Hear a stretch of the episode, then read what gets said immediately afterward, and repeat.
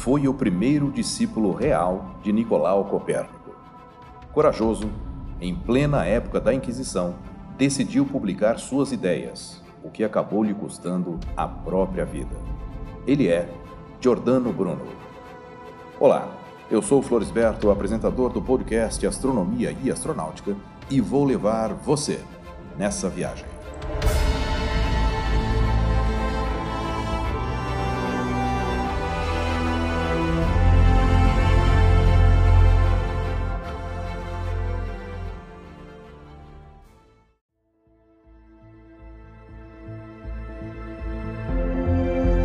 Filho único do militar Giovanni Bruno e Fraulissa Savolino, seu nome de batismo era Filippo Bruno e nasceu em 1548 na cidade de Nola, na Itália. A família considerou que tinha vocação religiosa e, por isso, foi encaminhado a um convento na cidade de Nápoles. Bruno tinha 13 anos e passou a estudar humanidades, lógica e dialética Adotou o nome Giordano aos 17 anos, quando ingressou na Ordem Dominicana. Em 1572, foi ordenado sacerdote e terminou seus estudos teológicos em 1575. Suas ideias particulares suscitaram suspeitas por parte da hierarquia da Igreja. Giordano via, numa intuição de gênio, o universo infinito povoado por uma infinidade de mundos semelhantes ao nosso. Conhece bem a obra do velho mestre Copérnico e torna-se um divulgador e entusiasta. Chega mesmo a classificar o Sol como uma estrela entre as demais. Em 1576, foi acusado de heresia, deixou a batina e foi forçado a deixar Nápoles. Foi para Genebra, onde se aproximou do calvinismo Lá, se envolveu em polêmicas, foi acusado de heresia e expulso. A partir de 1582, passa a lecionar em Paris e, nesta mesma época, um de seus primeiros trabalhos foi publicado, De Umbris Idearum. A produção literária de Giordano Bruno voltou-se para a teoria do heliocentrismo no período de 1583 a 1585, na Inglaterra. Suas ideias, que corroboravam com as de Nicolau Copérnico, foram publicadas no livro De Infinito Universo e Mundi.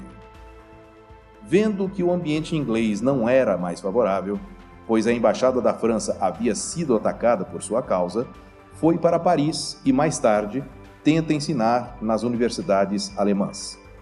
Na Alemanha, consegue ensinar filosofia de Aristóteles por dois anos e, mais tarde, obtém o posto de professor na cidade de Helmstedt, onde seria excomungado pelos seguidores do luteranismo. Em 1591, Bruno vai viver em Frankfurt, onde compõe poemas e aprofunda os estudos de mnemônica, uma técnica de memorização. Convidado pelo nobre Giovanni Mocenigo, vai a Veneza demonstrar sua técnica. Mocenigo impressionado com a desenvoltura de Bruno, acredita que o processo de memorização é magia e o denuncia à Santa Inquisição. Monecigo trancou-o num quarto e chamou os agentes da Inquisição para o levarem preso. Bruno estava há muitos anos na lista de procurados pela Inquisição, que estava ansiosa para prendê-lo por suas doutrinas subversivas mas Veneza tinha a fama de proteger foragidos. Ele é preso e julgado em Veneza. Contudo, foi transferido e novamente julgado em Roma. O julgamento durou oito anos, durante os quais ele ficou preso, por último, na Torre de Nola. As numerosas acusações contra Bruno, com base em alguns de seus livros, bem como em relatos de testemunhas, incluíam blasfêmia, conduta imoral e heresia em matéria de teologia dogmática e envolvia alguma das doutrinas básicas da filosofia e cosmologia. Para alguns historiadores, Bruno caiu em uma armadilha montada pela Igreja com o auxílio do nobre. No último interrogatório, feito pela Inquisição do Santo Ofício, não abjurou e no dia 8 de fevereiro de 1600 foi condenado à morte na fogueira. Obrigado a ouvir a sentença ajoelhado, Giordano Bruno teria respondido com um desafio. Abre aspas. Talvez sintam maior temor ao pronunciar esta sentença do que eu ao ouvi-la. Fecha aspas.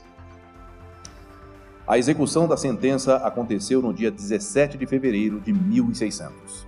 Na ocasião, teve a voz calada por um objeto de madeira colocado em sua boca.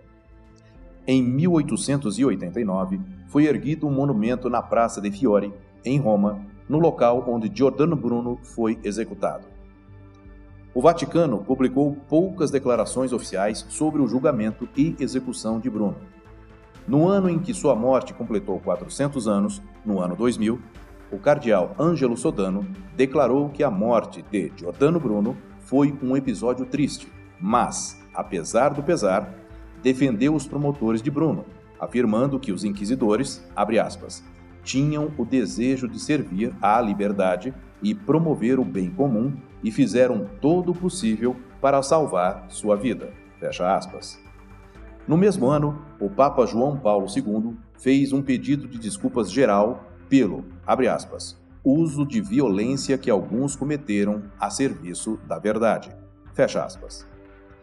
Nas mesmas salas em que Giordano Bruno foi interrogado pelas mesmas razões 16 anos depois, o cardeal Bellarmino, que então contestou as teses heréticas de Bruno, convocou Galileu Galilei, que também enfrentou o famoso julgamento inquisitorial e que, felizmente para ele, terminou com uma simples abjuração.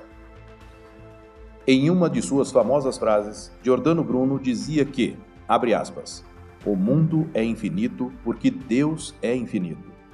Como acreditar que Deus, ser infinito, possa ter se limitado a si mesmo, criando um mundo fechado e limitado? Fecha aspas. Eu sou Floresberto, produzi e apresentei este podcast Astronomia e Astronáutica. Até a próxima viagem.